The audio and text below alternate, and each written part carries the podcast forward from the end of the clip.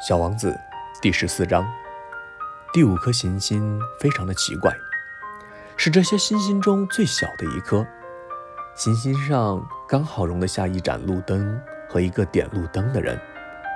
小王子怎么也解释不通，这坐落在天空某一个角落，既没有房屋又没有居民的行星上，要一盏路灯和一个点灯人做什么？但是他自己猜想。可能这个人思想不正常，但他比起国王，比起那个爱虚荣的人，那个实业家和酒鬼，却要好一些。至少他的工作是有点意义的。当他点起他的路灯时，就像他增添了一颗小星星，或是增加了一朵小花。当他熄灭路灯时，就像让星星和花朵睡着了似的。这差事可真美妙，就是真正的有用的了。小王子一到这个行星上，就很尊敬地向点路灯的人打了个招呼：“早上好呀，你刚才为什么把路灯给熄灭了呢？”“哦，早上好啊，这是命令。”点灯人回答道。“命令是什么？”“就是熄掉我的路灯。”晚上好。于是，他又点燃了路灯。那么，为什么你又把它点着了呢？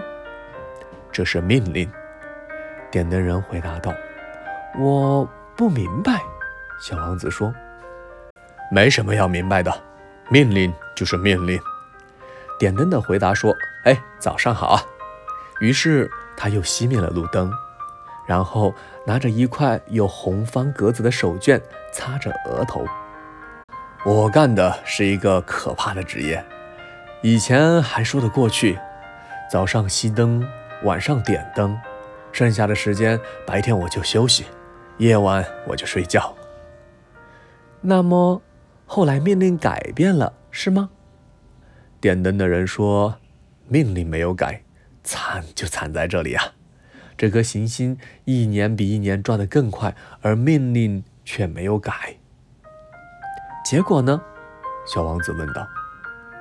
结果现在每分钟转一圈，我连一秒钟的休息时间都没有。每分钟我就要点一次灯，熄一次灯。真有趣！你这里每天只有一分钟长。唉，一点趣味也没有。点灯的说道。我们俩在一块说话的时间就已经有一个月了。一个月？对，三十分钟，三十天。哦，晚上好呀。于是他又点着了他的路灯。小王子瞅着他，他喜欢这个点灯人是如此的忠守命令。这时，他想起了他自己从前挪动椅子寻找日落的事儿，他很想帮助这位朋友。告诉你，我知道有一种能使你休息的方法。你要什么时候休息都可以。我老想休息了，点灯人说。因为一个人可以同时是忠实的，又是懒惰的。小王子接着说：“你的这个行星这样的小，你三步就可以绕它一圈。你只要慢慢的走，就可以一直在太阳的照耀下。”你想休息的时候呢，就这样走啊走呀，那么你的白天要多长，它就有多长。唉，这个办法帮不了我多大的忙。生活中我喜欢的就是睡觉了。点灯人说：“真不走运。”小王子说道：“真不走运。”哎，早上好啊。于是他又熄灭了路灯。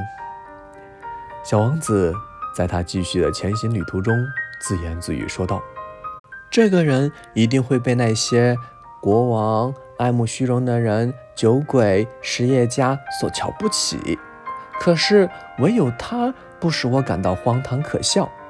这可能是因为他所关心的是别的事，而不是他自己。”